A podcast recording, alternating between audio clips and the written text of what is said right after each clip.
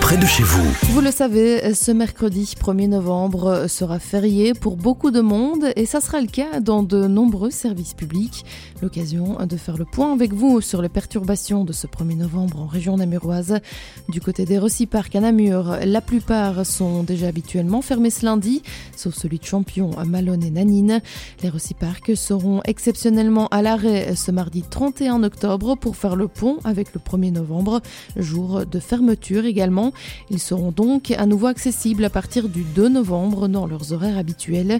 Férié aussi le 1er novembre pour les collectes de déchets effectuées par le BEP. Elles seront supprimées à Dinan, Aiguezé, Jeudine, Jamblou, Walcourt ou encore Ivoire. Elles seront avancées au mardi 31 octobre du côté de Chimay. Pour la plupart des communes, la collecte sera reportée au vendredi 3 novembre. Et enfin, la collecte des papiers cartons de Sivrirance, elle se déroulera le 4 novembre. En mai et juin dernier, la direction de la SNCB a organisé cinq réunions à propos de son projet de réorganisation du personnel présent en gare.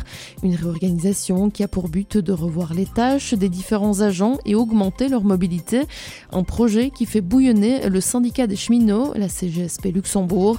Un coup de gueule est d'ailleurs relayé par nos confrères de la Meuse. Selon Maurice Mabille, permanent cheminot, le remaniement des tâches et des lieux de travail cacherait l'abandon d'un nombre important d'autres tâches. Toujours selon le syndicat, si ce projet venait à être mis en application, 20 emplois seraient supprimés dans la province de Luxembourg, qui serait la plus touchée, avec des gares de Bertry, Libramont, Gemel et Marlois qui n'offriraient plus qu'un accueil sporadique et aléatoire aux voyageurs. Fermement opposés à ce projet, les cheminots comptent bien se faire entendre. Ils ont d'ailleurs déposé en front commun un préavis de grève de 48 heures, prévu du mardi 7 novembre à 22h, au jeudi 9 novembre à 22h aussi, et du mardi 5 décembre à 22h à nouveau, jusqu'au jeudi 7 décembre 22h. Beau succès pour le Kik Festival. C'est ce festival international des cultures numériques et créatives qui se déroulait à Namur de jeudi à dimanche.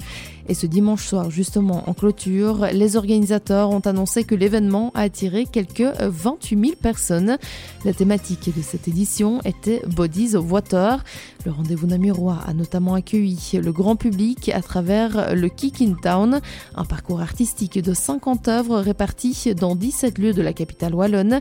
Ce parcours à lui seul a attiré pas moins de 25 000 visiteurs mais aussi le Kick Market, une exposition d'innovation technologique venant du monde entier, a également connu un large succès sur la place d'Armes. En parallèle des visiteurs, cette nouvelle édition a réuni pas moins de 2800 professionnels de 60 nationalités différentes. Et l'édition 2024, la 13e de son histoire, est déjà annoncée. Elle se tiendra du 24 au 27 octobre l'année prochaine. Ils sont nombreux à exprimer leur soulagement à Herpan. Le collège communal de Namur vient de signifier aux riverains le refus d'une demande de certificat d'urbanisme pour la construction de 19 appartements rue des Aubépines. C'est ce que rapportent nos confrères de la Meuse. Les de l'urbanisme, Stéphanie Skelkin, avait pourtant directement annoncé la couleur, mais le porteur du projet a tout de même déposé une demande de certificat d'urbanisme. Les en a aussi profité pour demander l'organisation d'une annonce de projet afin de recueillir la vie des riverains.